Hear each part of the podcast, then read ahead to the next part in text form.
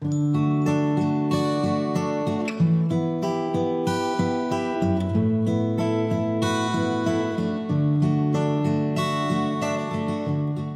家好，欢迎收听新一期的不可逃课，我是锦鲤，我是安妮，我是米娅。大家收听到这期节目的时候，应该是三月三十一号嘛，三月底的时候。那三月、四月其实是春天的季节，所以我们当时在做这一期的选题的时候，就想选一个关于呃春天或者是这个诗和远方的主题啊。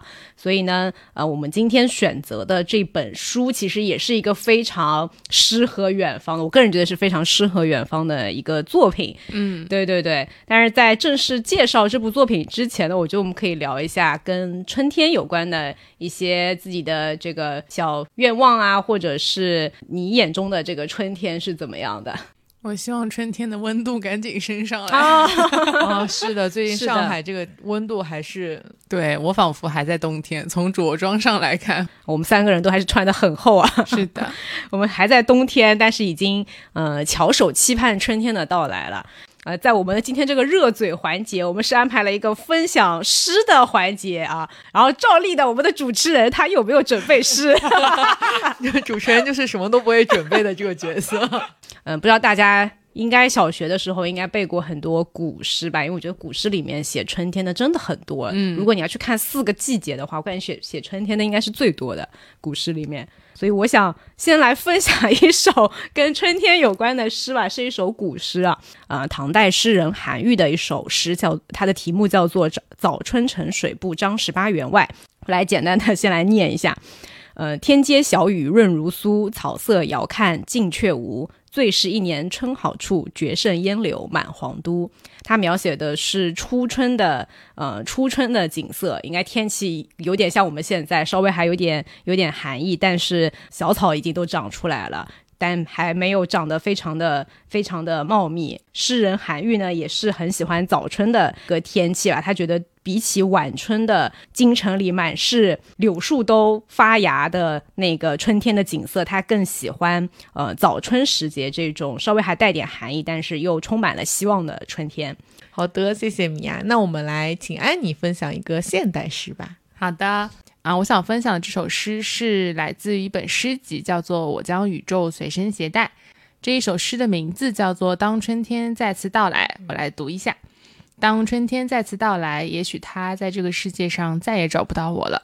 此刻，我愿意把春天想象成一个人。当他发现失去了自己唯一的朋友，我能想象他为我哭泣。但春天甚至不是一件事物，它是一种说话的方式。甚至花和绿叶也不会回来，会有新的花、新的绿叶，会有其他闲适的日子，什么都不会回来，什么都不会重复自己，因为一切事物都是真实的。嗯，这是一个葡萄牙的诗人是吗？是的，不知道欧洲的春天要等到什么时候，几月份到来？对他这么写，就给我感觉很有诗意。春天就是一切事情都重新开始了，因为像花啊、绿叶啊这些，其实去年的都已经凋谢了，然后今年长出来的都是全新的。但他又给我一种感觉是说，那既然过去的已经过去了，新的出来的时候，我们就要好好珍惜它，因为它只有一次。所以就珍惜当下所有的时间，而且一年之计在于春嘛，春天总是给人很多的希望。从漫长而寒冷的冬天，对，终于过去了，迎来了这个春暖花开的时候。哎，我之前就是我没有准备 这个环节，其实 我之前会觉得，就是如果说大家在面对面念诗的话，稍稍需要一些信念感，然后我正好缺失这些信念感。但是刚才听你们两个人念了之后，我觉得就还蛮让人更更会有一种春天的感觉，或者是说让人更能把自己的感受打开来。嗯，就我以前挺不懂诗的，说实话，就古诗还好一点，嗯，因为它有一些韵律感在。现代诗的韵律感没有那么强的时候，其实我真的不太懂这个东西到底是为什么存在在这个世界上。嗯，毕竟我是一个追求情节的人。嗯，对，我们本来说要选一部诗集的时候，后来想了想，还是放弃了这个选 题，就主要是遭到了我的 强烈反对。呃，也不完全是啦，因为我觉得现代人要去读诗，确实它是一个非常奢侈的一件事情。就别说是读诗了，我觉得。得首先看书的人可能现在也没有那么的多，对吧？还要在诗又是众多的这个文学题材里面，相对来说欣赏的门槛也好，还是它的一个趣味性也好，它不是像看小说、像看故事那样，你很容易沉浸在里面的。对对，我觉得大家其实很容易把诗和远方想，就真的把诗意想象成在一个远方遥不可及的地方。是就比如说之前那个有李子柒，他在网络上不是非常的火嘛？当然现在停更很久了，大家其实会喜欢看他的视频，会去。想象那种悠闲宁静的田园生活，也是很多人会说：“哎，我的工作有很多烦心的事情，日常有很多的琐事。”但是看他的视频，你好像仿佛就去到了那个诗和远方的地方。但其实，在呃你的身边，诗意的地方是时时刻刻都存在的。就像我们今天要介绍的这部作品，来自李娟的《杨道》系列的这个春牧场一样，其实他写的也完全都是他自己生活当中身边的一些。琐事，但我们可以通过他平凡的这些语言的，就非常的朴实和自然，你能从他的文字当中读出很多春天的气息和这个诗意的地方吧。嗯，等会儿我们可以再介绍一下李娟这个作者跟他的作品嘛。但我觉得其实李娟她比较。嗯，这几年比较受到欢迎的，也是因为他的文字，他的作品当中描绘的在呃新疆的这个阿勒泰的地区嘛。然后另外一个，确实看他的文字会非常的放松，好像我去到了那个牧场里面去生活，去到了那个大自然的环境里面，去过那种田园牧歌式的生活，就非常的呃让人平静。我我感觉在读他的文字的时候，有点像你在睡觉前听那个白噪音。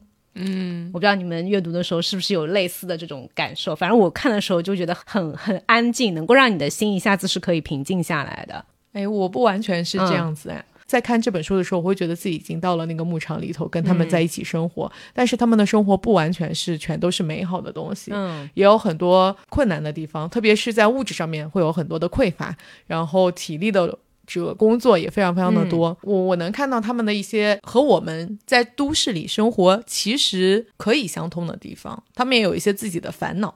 从我自己的就是感受上，读这本书的感受上来讲，我不觉得它完全是一个诗与远方，它它甚至就像也是生活在我身边的一个一个人一样。嗯，但其实诗里面也并不完全都是美好的嘛，对，或者说不只是远方吧。对，因为他写的是生活的点点滴滴嘛，就是他每天虽然我们不捡牛粪，但我们还是要，我们还是要做饭，还是要生活，也会要招待客人，这些都是我们平时生活中都会在做的事情，只是从。做的方式和礼节上，他们那边可能会不太一样。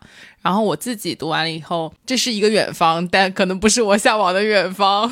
就是我很羡慕李娟在那边，就是整个生活状态，我我觉得她是很兴高采烈的，就是 很鲜活。但是条件过于的艰苦了。他们这种游牧的这个过程，我觉得如果我是那个当地人的话，我可能也会像里面的一些家人一样，我就会去。县城打工，对，所以他才只能成为诗和远方，就是你想象当中的一个远方的一个美好的生活嘛。对，就自己去做的话，可能太难了。所以我我在那个我们的共享文档上面写了，说你们有没有想象过自己会去过这种田园的生活？我是想要去种田的一个人。对，所以安妮是真的想象过自己会去过田园生活。就是如如果可以，我会想过那种就是在海边的。嗯，生活，然后你可能有一块自己的地。对我来跟大家分享两个我的宝藏韩综，一个是《三十三餐》，还有一个是《暑假》，两个综艺都是老罗，就是罗 PD，他的全名叫什么？我觉得啊，罗英熙，嗯，都是罗英熙的综艺节目。这个就是对于我来说，我平时带入生活当中的诗与远方。我周末就不停的看他的更新，而且可以看很多遍，你就带入自己在那个田园里面。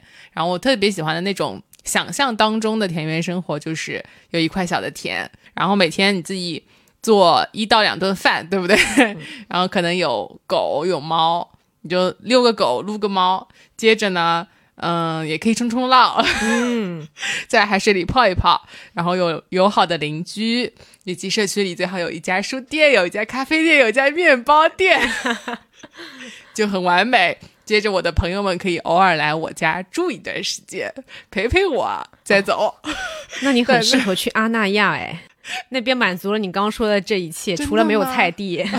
我觉得他应该菜地应该不是重要的，对对，菜地在他不是重这个规划对的，然后我特别喜欢暑假里面那个房子，它的厨房的料理台的正前方有一面很大的窗，是像木框的那种。然后当太阳夕阳落下的时候，那个框就像一个画框一样，你就可以边做饭边看着外面的美景，觉得嗯，太幸福了。嗯，这就是我想象中的田园生活，哇，你我觉得安妮这个是非常典型的。白日梦患者。呃不是，没有没有，你这一这是那个春暖面朝大海，春暖花开的一个画面版。是不能让我放羊，放羊是放不了的，我羊都捉不住，好吗？你只能晚上数羊。对，一只都不会听我的话。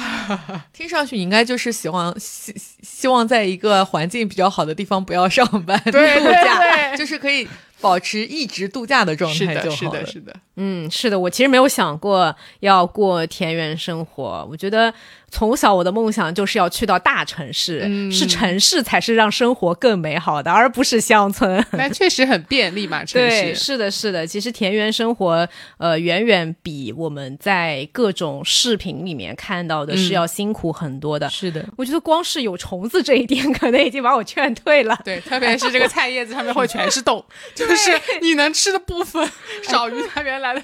这本书我整个看下来，每次看到李娟在描写他们怎么做食物的时候，我就在想，米娅不会吃这个东西是吧？啊，是的，那一个章节我大段的 highlight。就是一边看一边的内心 OS，我去，这怎么能吃呢？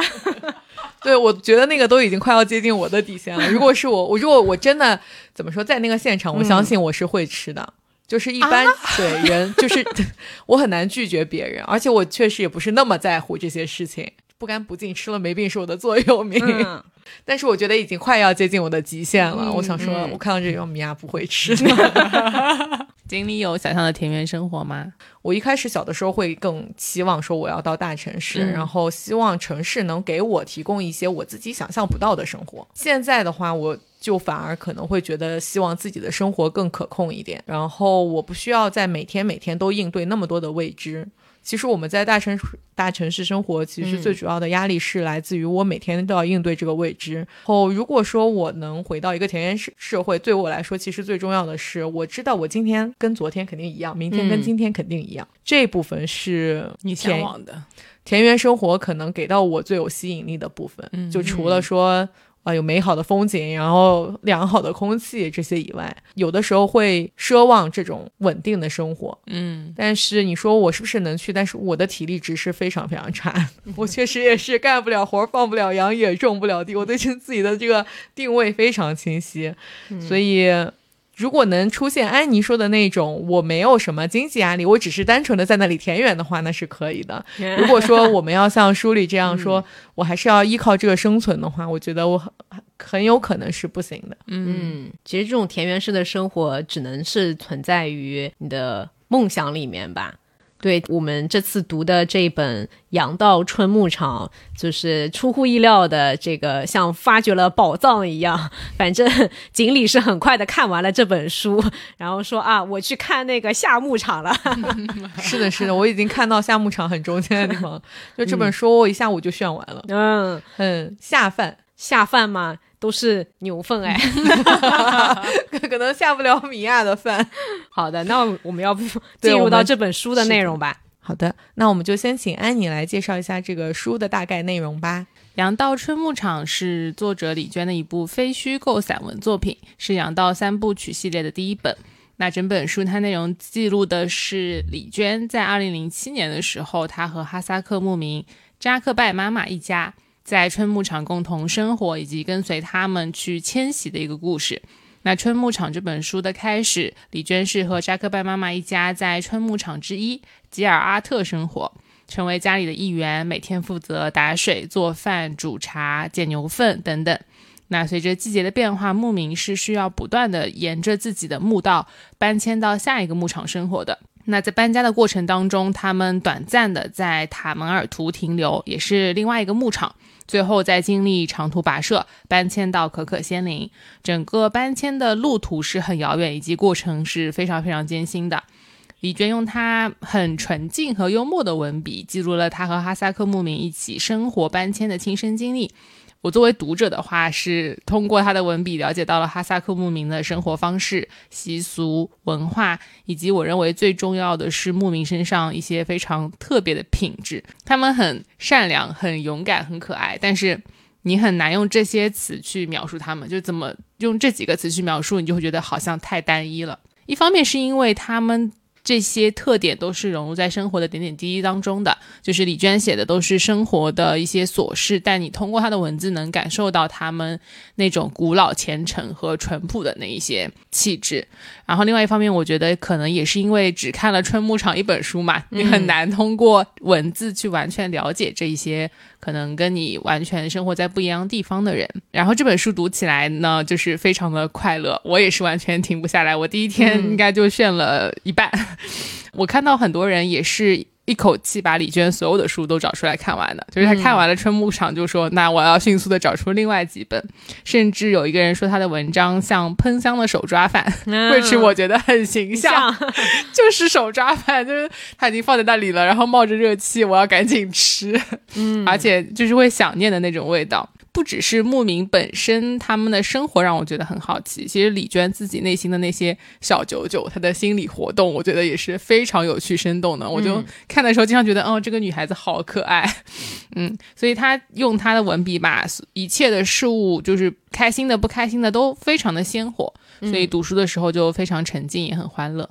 我觉得就是她这种鲜活感，所以让你觉得我们没有办法简单的用。勇敢、淳朴、善良这些词去形容这些人，因为这些人在书里，即使是只是书里描写的片段，他在我们的眼里都已经是非常活生生的人了。他其实没办法用几个词来概括。李娟其实跟扎克曼妈妈的一家生活在一起，他们这个家庭还是蛮小的，只有扎克曼妈妈的一个儿子和一个女儿，他们四个人组成一个这个怎么说游牧小团体。对对。然后在这个牧场上生活，扎克拜妈妈的这个丈夫其实是生了病的，其实，在后面的书里面会提到，以及他其他的子女都已经各自结婚了，然后有各自的家庭，然后在书里也会作为类似于访客或者是 邻居，邻居对一样这样来出现，这会是书里的几个的关键的人物。嗯，然后我们接下来要么请米娅来介绍一下李娟。这个作者怎么作为一个汉族人就融入了这个哈萨克族家庭里了呢？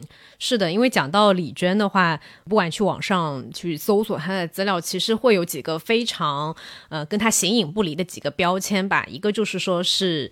嗯，汉族的，但是是写新疆的一个作家，就他跟阿勒泰这个地名已经密不可分了，甚至还作为这个类似于新疆的一个文化宣传大使这样子。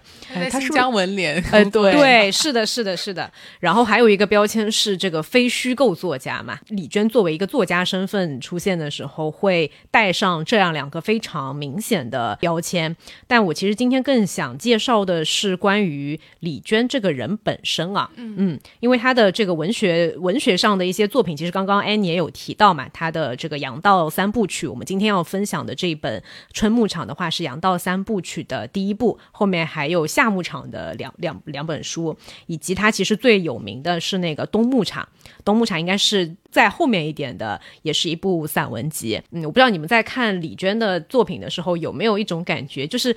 你你知道它是一本散文集，但你仿佛是在看一篇，在看一个故事集，对对不对？它每一篇散文其实像在写一篇故事。对我当时觉得像日记，因为它的像顺序 顺序也是今天、明天，然后我们要搬家了，还会说天气，然后搬家的 D day 是哪天？是的，是的，是的。因为我之前开听嗯一个播客是梁文道跟李娟的他们的一个呃对谈嘛，然后梁文道也问他这个问题，说哎你你的。作品与其说是散文，但其实更像是故事。嗯，对。然后李娟自己也说，她说她其实也会觉得说，以故事的形式是比较能够让读者沉浸到里面去的。包括她在写作手法上面是刻意去把自己从整个故事或者这种日常的描写当中，把把自己作为一个旁观者的，就像他在书里面会称呼。自己没有不是我，而是李娟怎么怎么样一样，以及他也提到说，他会在他的作品里面去刻意把他这个汉族人的在作为外来者的身份跟当地的一些格格不入的环节，其实他是把这部分都刻意的去刨除掉的。对，因为这样对于读者来说的个的阅读的体验是会更流畅的。他他在当地跟牧民生活的时候，也是遇到了非常多非常多的困难吧，比如说你怎么去解释自己的。跟他们一起生活的这个目的，对吧？然后呢，语言其实也是不通的。他不怎么会哈萨克语，其实就会几个非常简单的单词。然后跟他一起生活的牧民也不怎么会汉语，就我都不知道他们是怎么交流。他书里面写的哦，那个谁谁谁怎么怎么说？我想，哎，你不是不会哈萨克语吗？你怎么能够听得懂这么多？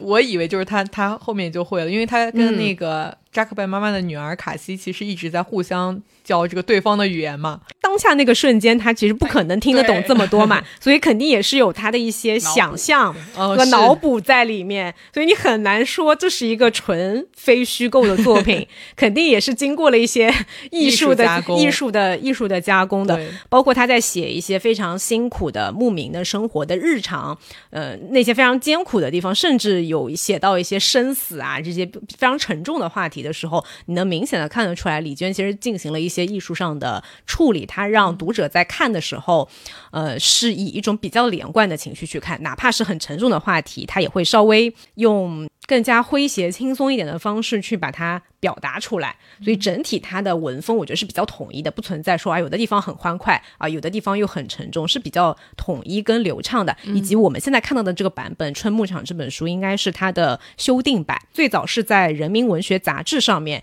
去连载的《杨道三部曲》，应该是在二零零七年的时候，后来呢又单独的是在一二年的八月份的时候相继出版了《春牧场》。跟那个夏牧场的有两两本嘛，我们现在看的版本应该是二二年再版的，所以他在这个书的自序里面也写了说，其实回过头去看的话，一开始写的版本还是有非常多不够完善的地方，他是不断的在这个再版的过程当中是做了很多的呃修订跟重新去整理当时的那个情绪。啊，这个是关于春牧场这个稍微做一点补充，然后再回到李娟这个人本身啊，李娟给我的印象是她非常的真实和真诚。按他自己的说法，他是一个非常不善于言辞的人。其实李娟自己也有分享过他的一些小时候的经历嘛，就是他他说自己是五岁才学会说话的。在五岁之前，他就不是很能够表达自己的一个小孩儿，就算是会说话了，一直都也是比较结巴的那种。然后他是一直到小学二年级的时候，那个学校开始教写作文了嘛，突然间发现他自己，哎，居然还有文字这样的一种方式，可以比较流畅的去表达出来他的脑子里的一些想法，所以他就很喜欢。看书也很喜欢写作文，甚至说啊，小学写作文的时候，老师只让写两百字，他在那个纸上把它全部都写满。能写想说的有很多，对，有很多的，就密密麻麻全部都写满。然后老师给他评语是说，呃，只要两百字，不需要写这么多。所以其实你会看到说，李娟她就是先天，甚至都不能说是一个普通的女孩，而是一个非常。落后在人生的起跑线上的一个人，但我觉得为什么他还能够保持一个比较积极的一个生活的心态，是跟他的家人是有关系的。一个是他的妈妈，还有一个是他的外婆，就是也都是两位女性的长辈嘛。他自己是形容说，跟母亲的关系并不是那么的和谐啊，就他也会跟他妈妈吵架，就他们是好的时候很好，然后呢吵起架来呢，可能又会很生气的那种。但是其实他的妈妈。跟他的外婆这两位女性长辈都，我我从他的形容里面能够感觉得出来，都是非常有生命力的两位女性。他的外婆应该是一个孤儿，然后是后来被收养。然后生了十个小孩，只有两个小孩活了下来，其中一个就是李娟的妈妈，是是她外婆的最小的女儿。然后她外婆到八十多岁的时候，身体还很硬朗，跟他们搬到新疆一起在那个牧区生活，还要八十多岁的老老人家还要在那劈柴，对，这很难想象，真的真的生命力非常的非常的顽强。李娟的妈妈的话，她妈妈也很酷啊，可以从新疆一个人。自驾开车开到海南，只用了五天。就很难想象，对吧？从新疆开到海南，一个人自驾，然后又在他在那个阿勒泰地区定居下来，他妈妈种了应该有很大一片那个向日葵地，对对对，向日葵地，包括也跟那个牧民生活在一起嘛，也做过小生意啊，然后当过裁缝，其实是一个非常吃苦耐劳的。女人很不很不容易把她拉扯大，对，所以我觉得其实是李李娟从她的妈妈和她的外婆身上是有受到这种影响，所以她对生活的态度是，我觉得还是挺积极的。虽然她自己说比较的悲观，但你可以从她的文字描述，包括她对待的生活的态度，能看得出来，应该还是相对来说是幸福的。嗯，哎，我觉得听完你这个介绍之后，我突然明白他为什么会在第三版的自序的最后说了一一句话，叫说他说感谢远方平凡的人们和他们平凡而努力的生活，感谢平凡美好的每一位读者，感谢平凡的软弱的愿意改变也有所坚持的自己。就我当时其实没懂他跟这本书的一个一个关系。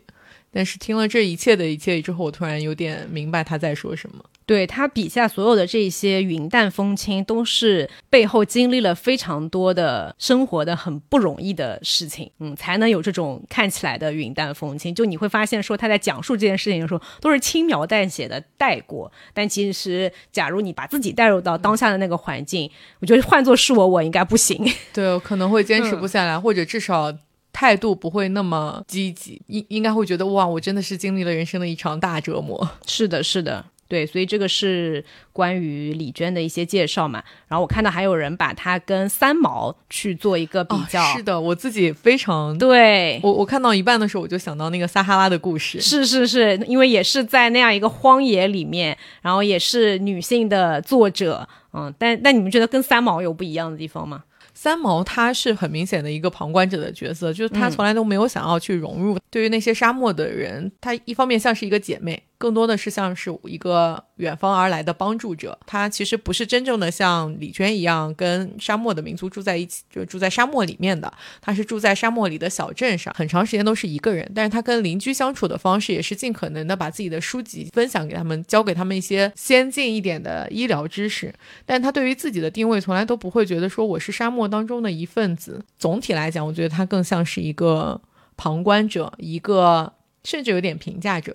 他还是维持着自己是一个城里人的这样的一些生活嘛，他的相对来说是更小资的，哎，对。对，是很有带有很对。非常鲜明的这个小资的这种特点的。他们明明都没有什么水在沙漠里面，但是三毛非常坚持的就是他自己的一些洗漱习惯，他是不会因为当地的物质的匮乏而改变的，他宁愿花一些体力劳动，然后再去自己打捞更多的水，然后再。清洗啊，whatever 这些东西，而且你不觉得三毛那个形象，就是哪怕她生活在沙漠里面，都还是一个精致的一个女生的形象。但是李娟呢，你从她的文字里面描述就可以看到，就是灰头土脸，对吧？又很有的时候又很窘迫，里三层外三层，穿着脏兮兮的羽绒服，然后还在那个大雨天被淋透，就是她更接近一个普通人的这种形象。而且她其实跟牧民一起生活的时候，呃，这个是她应该是刻意为之的。他牧民的一些生活的习惯，他也不会去纠正别人。就他可能明知道说啊，你那个伤口，呃，你摔了一跤，那个伤口要处理。如果你不处理的话，可能会会溃烂或者什么样。但他其实没有特意的去干涉对方的一些生活习惯。这个其实他在一些访谈跟对谈里面，其实也有提到说，他也是去为了避免跟呃哈萨克族人生活的一些摩擦。就他本身作为一个外来者到一个牧民家里面去生活，就已经是在别人眼中可能。是已经是一个异类了，然后你要融入那个生活的前提就是你不对他们的生活方式去指指点评价，对，不去评价，不去指指点点。如果你上来就以一种我好像是代代表更文明的一种生活方式来对你们这种很原始的一些生活方式来趾高气昂的来点评的话，那牧民对他的态度可能我觉得可能也不会那么的嗯友好。我觉得他是刻意抑制住自己这种想要去阻止他们，想要去加入一些。自己评价的这种冲动的，对，就我觉得这就是他三毛跟他最大的不同的地方。就三毛还会拿着照相机到沙漠里面去拍那些沙漠民族的一些图片，给对方造成了非常大的困扰。啊，仔细想来，就有点像一个是去网红去体验乡村生活，一个是真的在农村生活的孩子。对，有有一些，我觉得是有一些三毛多少是有点猎奇的成分的。不过我还是很喜欢三毛的。嗯，对，下次可以看撒哈拉的故事。好的，那我们要不要进入到今天的那个分享环节？要不然从喜欢的角色开始聊到片段，嗯，就分享一个跟这个角色相对应的片段。我先来分享一下吧。我想分享，我最喜欢的是李娟。对，因为他是写这本书的人嘛，啊，我觉得就是他接触的这一些家人，相对来说对我来说是更加统一的一个形象。他们可能因为习俗、习惯还有性格，我觉得都。比较相似啊，说了一些小朋友，但李娟我就特别喜欢她在这个书里面写到的一些她自己内心的活动。然后我想分享的片段是在向北的路，就是他们这一段是在搬迁的过程中，一开始是说他在过河的时候把他的马鞭弄丢了。他说最让人伤心的是过河的时候把我的马鞭弄丢了，感叹号，那可是新的感叹号，是前两天司马狐狸刚刚给我做的。而且这家里只有我和卡西有那样的马鞭，妈妈只用一节羊毛绳打马，司马狐狸则用马缰绳的末梢凑合。我哭兮兮地跟在驼队最后，司马狐狸安慰着我。在经过一棵大树柳时，他折了一根柳条代替马鞭，但我还是老落在队伍最后。我的马非常蔑视我，理都不理我，边走边啃路边的草吃，一遇到小水流就停下来喝个没完没了。无论我怎么踹他肚子、抽他屁股都没有用，还左颠右晃，一心想把我当个累赘甩出去。司马狐狸便在路口跟我换了马，一骑上他的马，我立刻冲到了队伍最前面。司马狐狸的马是真的好，司马狐狸的马真是好马，稳稳当当，健步如飞。稳稳当当是我很喜欢的，至于健步如飞嘛，哎，再好的马让我骑都浪费。记得最开始进入牧场的时候，骑马真是一件苦差事。那时我说的最流利的一句哈萨克语就是“屁股疼”。马是敏感的，若是你没有骑马经验，它立刻就能感觉到，然后会不服气你对它的操控。他心想：明明我比你强多了，凭什么你骑我？你要是指挥它走错了路，至于危险境地，他就更鄙视你了。心里又想：自己笨还连累我。于是他再也不理你了，任凭你又抽鞭子又踹脚的（括弧）。反正他皮厚也不疼，括弧，掉头就走，笔直的踏上回家的路。好，回到家赶紧把你卸掉。从陡坡的一面下山的时候，不需要你指挥，他自然就晓得走最科学的之字形路线，慢慢吞吞的从山体这边滑到那边，再拐个弯，悠长的滑回来，小心翼翼。依我看，未免小心的过分了。其实完全没有必要将这个之字形的幅度拉得这么大嘛。我也看出来了，他肯定是觉得反正闲着也是闲着，一个劲儿的跟我磨时间，磨到天黑了，好赶紧回家。这一段就是看的时候，我觉得非常非常的搞笑。他马其实什么都没有跟他说，对不对？其实这些心理活动，什么我比你强多了，自己笨还连累我，都是他自己想象出来的。然后因为他也控制不了这匹马，他就。自己心里在跟马较劲，就是非常的好笑，就这就是他写的很鲜活的地方。就假设说我真的没把这个马当成心理活动这么丰富的，就是啊，这个马走之字形一点都不听话，浪费时间，然后 然后这段这整段过去了呀，是的，他花了非常大的力气去写这些，但是写的非常的有趣。我来分享一个吧，然后我想分享的这个角色其实是一个很小的角色，他是一个两岁多的小朋友，名字叫小辫子，呃，名字叫做沙武烈。沙武烈是扎克拜妈妈的这个孙辈，这个小孩只有两岁多，但是他。的行为其实有的时候很像一个大人。这种牧民的家庭里面，应该都不会说有太多的精力放在这个小孩的教育上面的。但是沙武烈是一个非常优秀的小孩，在我看来，特别是他只有两岁的情况下。嗯，然后为什么我会这样说？我就想先分享两个片段。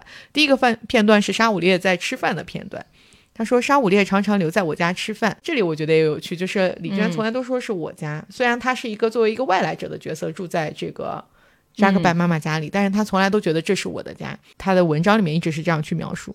沙武烈常常留在我家吃饭，有时遇到好吃的东西，比如包子或朗面，就是拌面，他只吃一点点，就坚决停下不吃了。问他为什么，答曰：等爸爸妈妈来，怕一下子吃完了，我们只好盛出一碗面或取出两个包子另外放着，他这才肯继续吃。然后第二个是沙武烈他。家里有一个小板凳上的钉子松了，呃，从凳面上顶了出来，刮住了沙五烈的开裆裤。他挣了半天才脱离那根钉子，然后指着那钉子严厉的嚷嚷：“嗯，阿姨恒别克应该就是他爸爸，说你自己能钉吗？”他立刻说能。阿伊恒别克拾起一块石头递给他，也没什么工具，拾起一个石头递给他，他不屑地用鼻子哼了一声。于是阿伊恒别克只好在箱子里东翻西翻，找出真正的榔头给他。他手持榔头，像模像样的砸了起来。后来那灯那根钉子居然真的被他平平展展地敲进了凳面，并且一次也没有砸到扶着钉子的这个手。沙五烈的这个这这一章其实还蛮短的，但是整个展现出来就是一个两岁的小孩，但是又巨独立，而且什么都要自己做。相处了整整一个月之后，李娟在最后说：“哦，当我们和羊群离开这个吉尔阿特的时候，我才搞清楚沙五烈原来是一个女孩，完全就是当一个男孩子来读的，结果是个小姑娘，而且。”他不是说刮到了他的开裆裤吗？李娟都没有发现这个穿开裆裤的孩子是一个 女孩还是男孩。你要来分享一个吧。我其实对这本书里面印象最深刻的一个角色是那个卡西。为什么这么印象很深刻呢？因为这个女孩子。给我的印象就是挺大大咧咧的，然后也很粗放。从他制作那个馕的过程当中就可以看出来。终于要分享到这块精彩的了。当时在看这段的时候，他描写的真的非常的有意思，以及很细致，细致到我看完觉得，嗯，虽然他写的这个馕就是从文字描写感觉应该是很好吃的，但是呢，我可能还是不会选择去吃这个馕。其中有一个篇章叫做“要过不好不坏的生活”，然后它这这个篇章里面基本上都是围绕着馕这种食物在在进行描写。他讲到说，馕是新疆的各个民族的日常主食，就大家可能在那种美食博主的视频里面也都看到过，就是常规的，就是你在城里面能够看到的那种烤馕的师傅，基本上都是男男的，女女人力气小，干不了那个活儿，只有男性的 臂膀才能够揉。揉的动，揉好面以后，烤馕师傅扯下一小团面，抖啊抖，抖出中间带窝的圆形大饼，再沾上芝麻粒和碎洋葱粒，然后俯身馕坑边，啪，把馕贴在内壁上。坑里贴满面团后，就盖上大盖子烘烤。馕坑底部铺着红红的煤炭，因为馕是竖着烤的。等取出后，每一只的每一只馕都略成水滴状，一端薄一端厚。烤馕师傅轻松优美的给每一个烤好的馕表面抹上亮晶晶的清油，扔到摊子上小山似的馕堆里，就会有人源源不断的去买。这个是一段非常正常的，这个正常的馕的制作的过程，就是你能够在城里面能够买到的那种馕的一个制作的过程。然后他下面就写了他生活的那个牧民的家庭里面，他们实际是怎么怎么去制作这个馕的。他说，在山野里烤馕的话，条件就简陋多了。尽管条件有限，不好挑剔，但我还是对卡西这个小姑娘烤的馕很有意见。哎，那为什么有意见？他下面就展开讲讲了。嗯，成面团用的破锡盆，之前一直扔在火坑边，还装过干牛粪。早知道它的真正用途是这个，我每天都会把它擦得亮澄澄的。自然了，这只用途广泛的吸盆看上去很脏。卡西为了让它干净一点，就反过来在旁边的大石头上磕了三下，然后直接把刚揉好的新鲜面团扔了进去。我当时看到这段，在想，你就这么磕了几下，已经是为了让它干净一点了。干净哪儿了？对啊，干净哪儿了？然后李娟也写说，我以为他起码会用水浇一浇，再用刷子、抹布之类的工具用力的擦洗一番，最次也得十根小棍儿把盆里的泥刮一刮呀。但我闭了嘴，一声不吭。如此这般烤出来的馕，都吃了这么长时间了，一次也没毒死过，连肚子疼都没有。这就是李娟的她在哈萨克牧区的一个生存的哲学，就是是不是吃不干不净吃了没病？可能他也是这么认为的。然后接下来他就写了说卡西这个制作馕的整个过程啊，嗯，卡西先把门前空地上的牛粪堆点燃，燃烧了一会儿后，把火堆扒开，将盛着面团的锡盆放进火堆中间烧得滚烫的地面上，再把四周烧红的牛粪聚拢，紧紧环贴锡盆。最后，他在敞开的吸盆上盖了一块皱巴巴的破铁皮，那是家里每天扫地时用来铲垃圾的简易簸箕。这回他连磕都没有磕一下。盖上去的一一刹那，我看到细密的土渣子从铁皮上自由倾洒向洁白柔软的面饼。救命！救命！就是那个用盛过干牛粪的那个盆也就算了，他还往上面盖一个铁皮，那个铁皮就是来铲垃圾的。然后卡西又把正在燃烧的牛粪团放到铁皮上，由于方形的铁皮块实在太小，吸盆又太大，只能勉强在盆沿上搁稳四个角，大大大的敞露四面的缝隙。而牛粪又堆得太多，牛粪渣子便不时的呼啦啦的漏进盆里。加之卡西不时用铁钩接起铁皮块查看盆中的情形，于是场面更加的纷乱吓人。你们能够从这个描述当中想，哎呀，这个这样的制作过过程，对吧？这个烤出来的馕它能好吃吗？但是你要想一次连肚子疼都没有，就除非万不得已我要饿死了，不然我肯定不会选择去吃这个馕，对吧？但是呢，很令我很惊讶的是，说后面等到这个馕烤好了以后，李娟的这段 描写也很有意思啊！多么完美的食物啊，完美的像十五的月亮一样。浓烈而幸福的香气弥漫了整个毡房。每当我进进出出，都挣扎其中，扯心扯肺。可慢慢的，随着馕的凉却，那股香味儿也往也慢慢往回收敛。退守，最后被紧紧地锁进金黄色的外壳之中。只有掰开囊，才能重新感受到那股香味儿了。就看到这段的时候，他好像仿佛已经完全忘记了制作的过程，撒在里面的那些土渣子和牛粪渣子。不过，我觉得这一段真的体现了他没有去尝试改变他们的任何的生活习惯。就是他也其实分分钟都在挣扎，对，就是你也完全可以跟他说，你能不能用水冲一冲，再再这么做，或者是他，我记得他写说吃馕的时候，他们其实吃的都是老馕。他新囊做好了是不能吃的。对，这这个他也有特别说明。我觉得这段就是整这一章整个就是关于囊的一个科普，说他们为什么不能够吃新囊。我我已经看到夏牧场了吧？嗯。然后夏牧场也有一章就叫他的章的名字就叫囊的事儿。然后你在这里就能知道卡西为什么是那样烤馕的。然后这里对这里介绍了妈妈是怎么烤的。还 特别应该在这个地方接下去分享。我等下给你们讲一下妈妈是怎么烤馕，所以这是个祖祖传的手艺。对，救命！神秘的调料。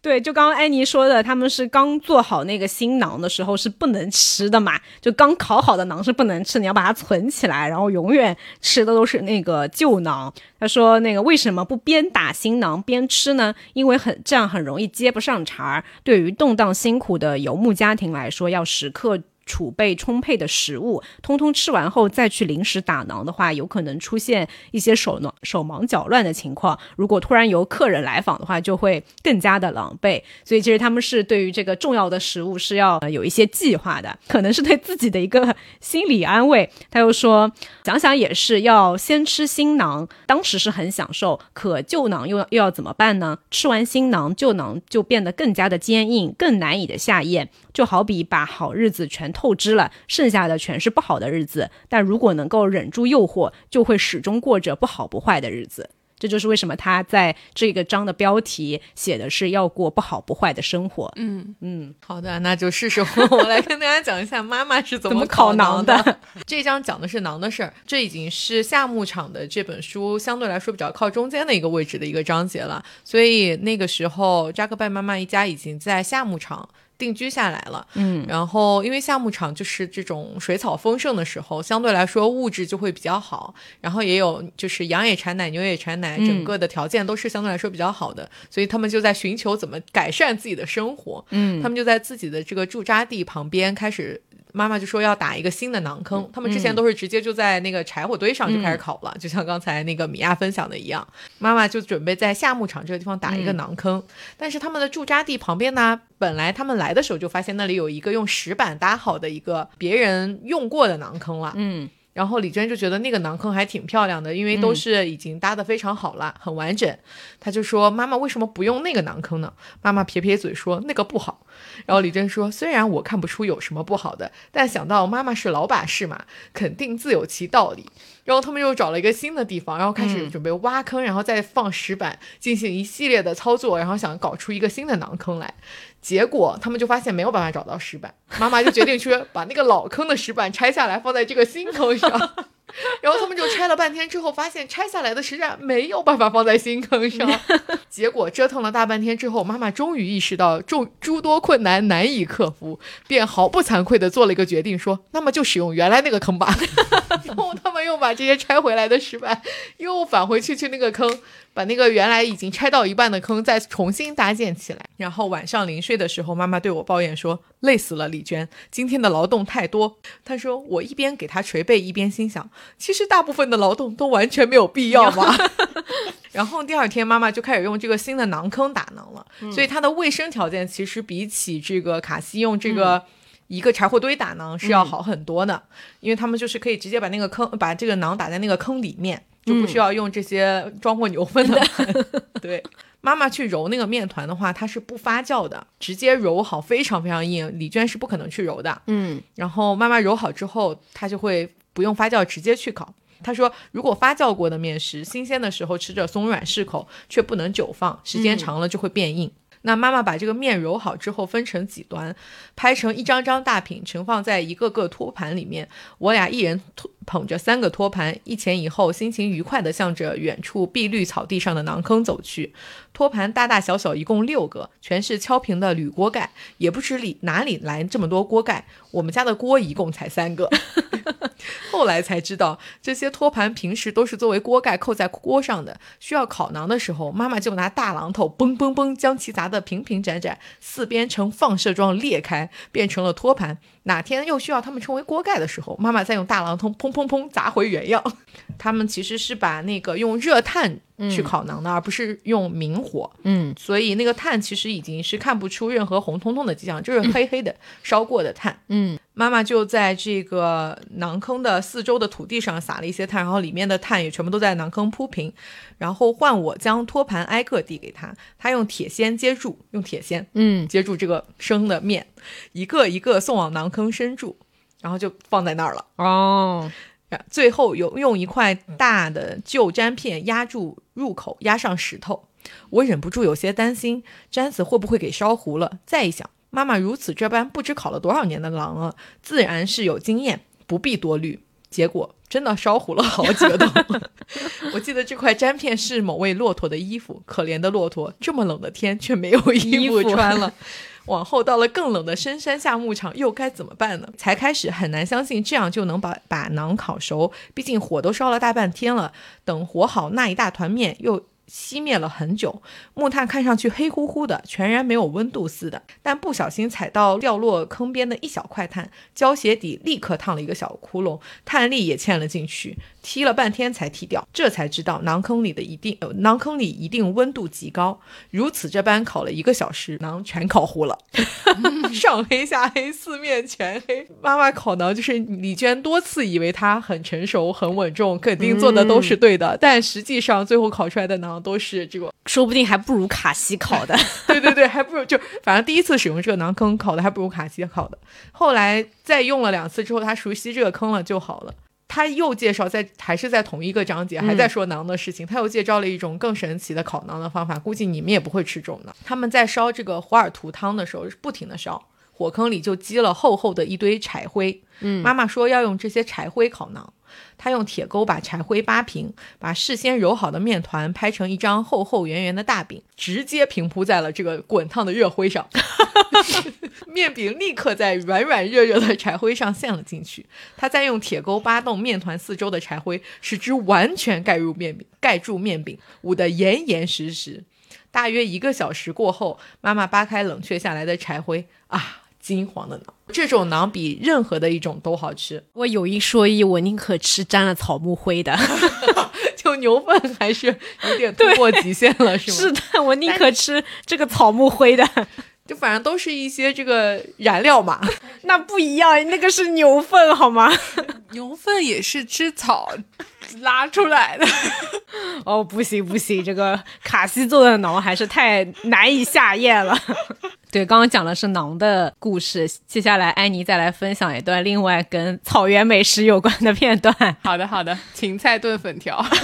背景呢，其实是哈萨克民族，他们有一个习惯，就他们非常的好客，而且你看到有一个毡房，你就可以进去，没有人，甚至你都可以进去拿人家的那个馕吃一吃也没问题的。嗯，对，在整个文章当中，经常会写到说有客人会来拜访，所以李娟只要有客人来，李娟就要煮茶。她就经常的不停的要煮茶。他们到了塔门尔图了以后呢，就是会有非常多的客人来他们家，就先开这个毡房的门，你就一定要把他留下来，我请他吃东西、煮茶。他们有一天，妈妈是骑马去了另外一个小镇拜访亲戚，说晚上不回来了。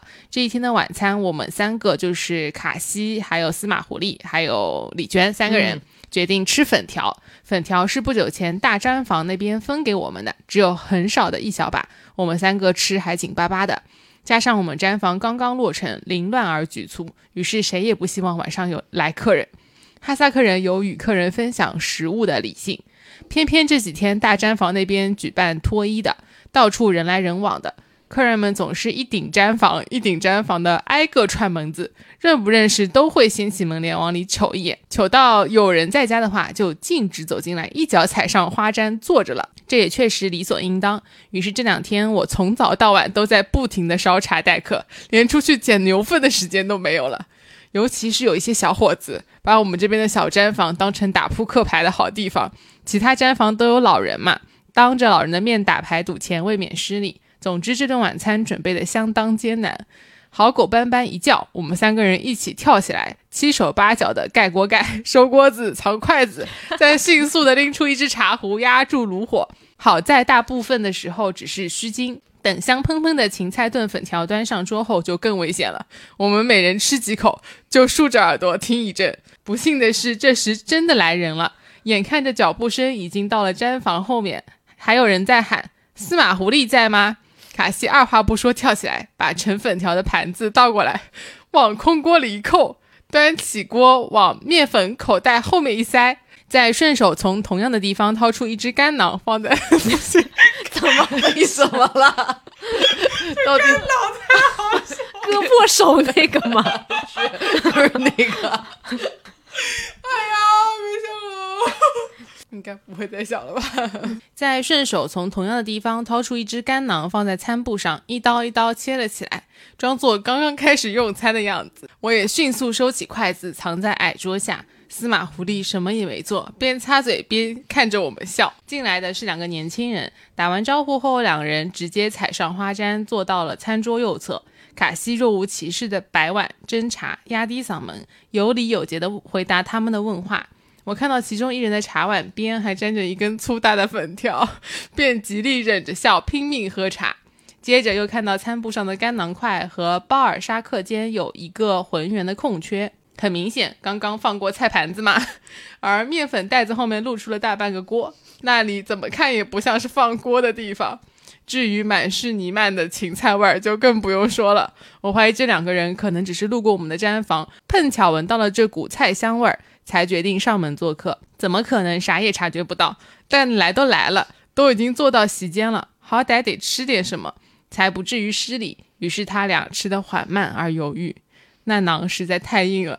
我上午偷偷掰了一块，胃斑斑，手指还被囊块插口划破了一条血口子。好在他俩没有久留，默默地喝完了一碗茶，吃了一块囊，就立刻告辞。往常的话，还会和司马狐狸东拉西扯好半天，饭后还会一起捣鼓一下坏掉的太阳能收音机什么的。人走后，我们埋怨司马狐狸：“你的朋友真多啊！”司马狐狸无奈地说：“没有了，这下我再也没朋友了，估计名声很快就传出去了。要是扎克拜妈妈在家的话，看到我们这样没规矩的吃饭，一定是不允许的，一定会责怪我们失礼。不过分享一顿晚餐而已。”能少吃多少呢？真是丢人啊！总之越想越羞愧。眼下兄妹俩还是孩子，不懂事。那我呢？我这么体面的一个大人，跟着瞎掺和什么？反正就是这个滑坡口的囊块，就是我的笑点。米娅还有什么想要分享的片段吗？还想分享一段是他们就是牧民，他们会辗转在不同的那个牧场嘛，然后每一次他们转场的时候是要把家里所有的这个毡房啊，然后所有的家具，包括呃牲口，都是要所有的东西都要搬迁到另外一个牧场去的。然后这整个呢是一个非常浩大的一个工程，甚至路上还会有很多危险。嗯，对。然后我想分享的这一段是描写的说牧民。牧民们是怎么去很盛大的，甚至是像过节一样去对待这个转场这件事情？因为李娟是汉族人嘛，所以她其实一开始是不能够理解说为什么牧民们在搬家转场的时候都要把自己打扮的漂漂亮亮。嗯，她说，在我的常识里，搬家这种事情嘛，总是琐碎麻烦又脏又累的，因此搬家时应该穿结实经脏的旧衣服才对。况且又是在野外搬家，更是要穿的宽松随意些。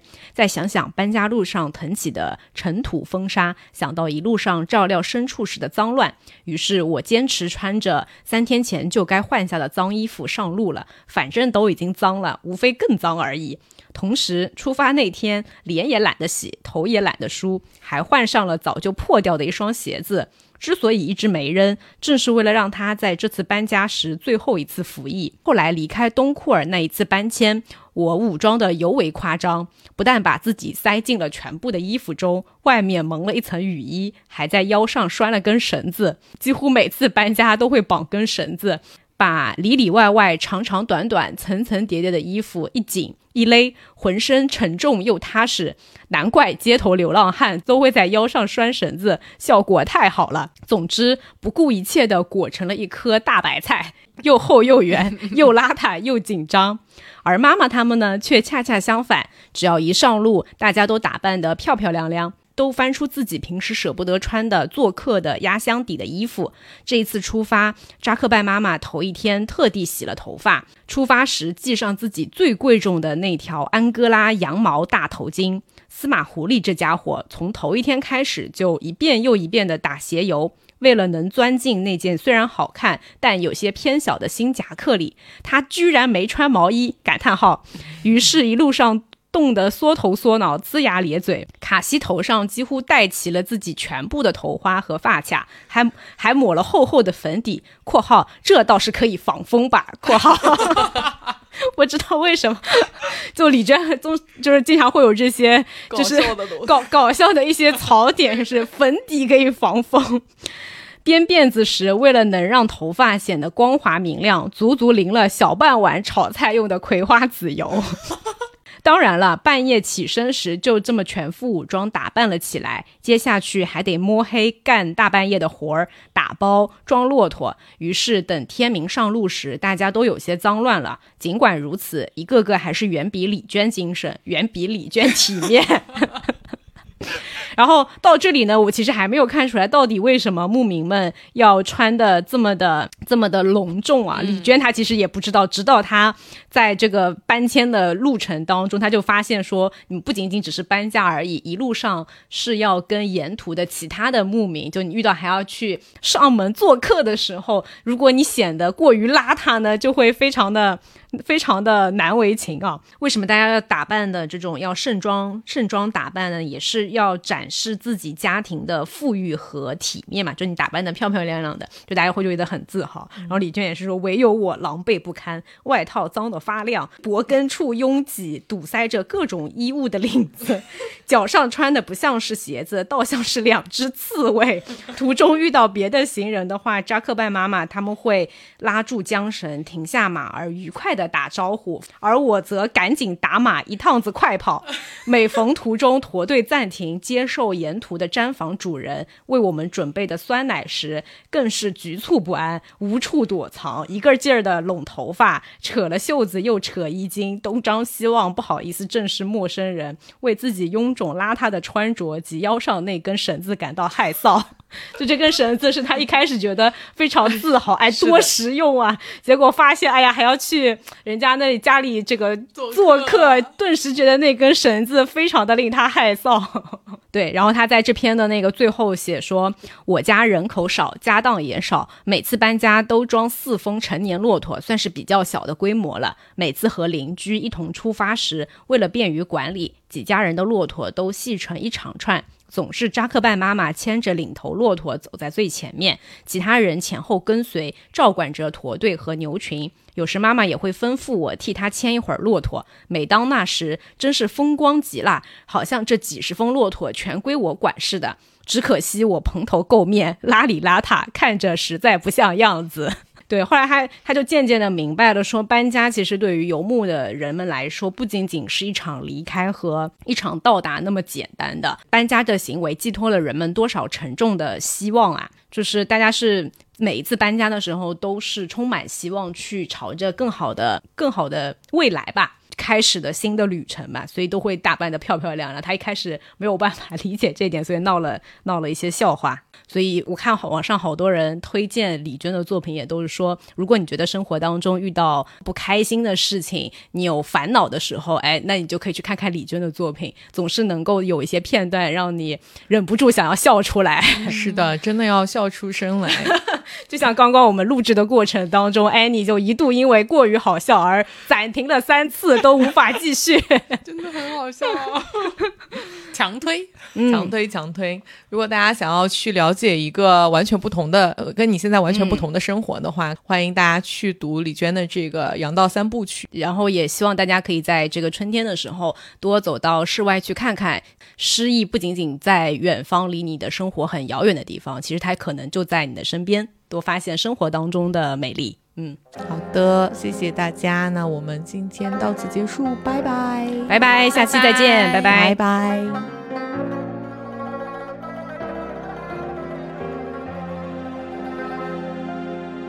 那夜的雨也没能留住你，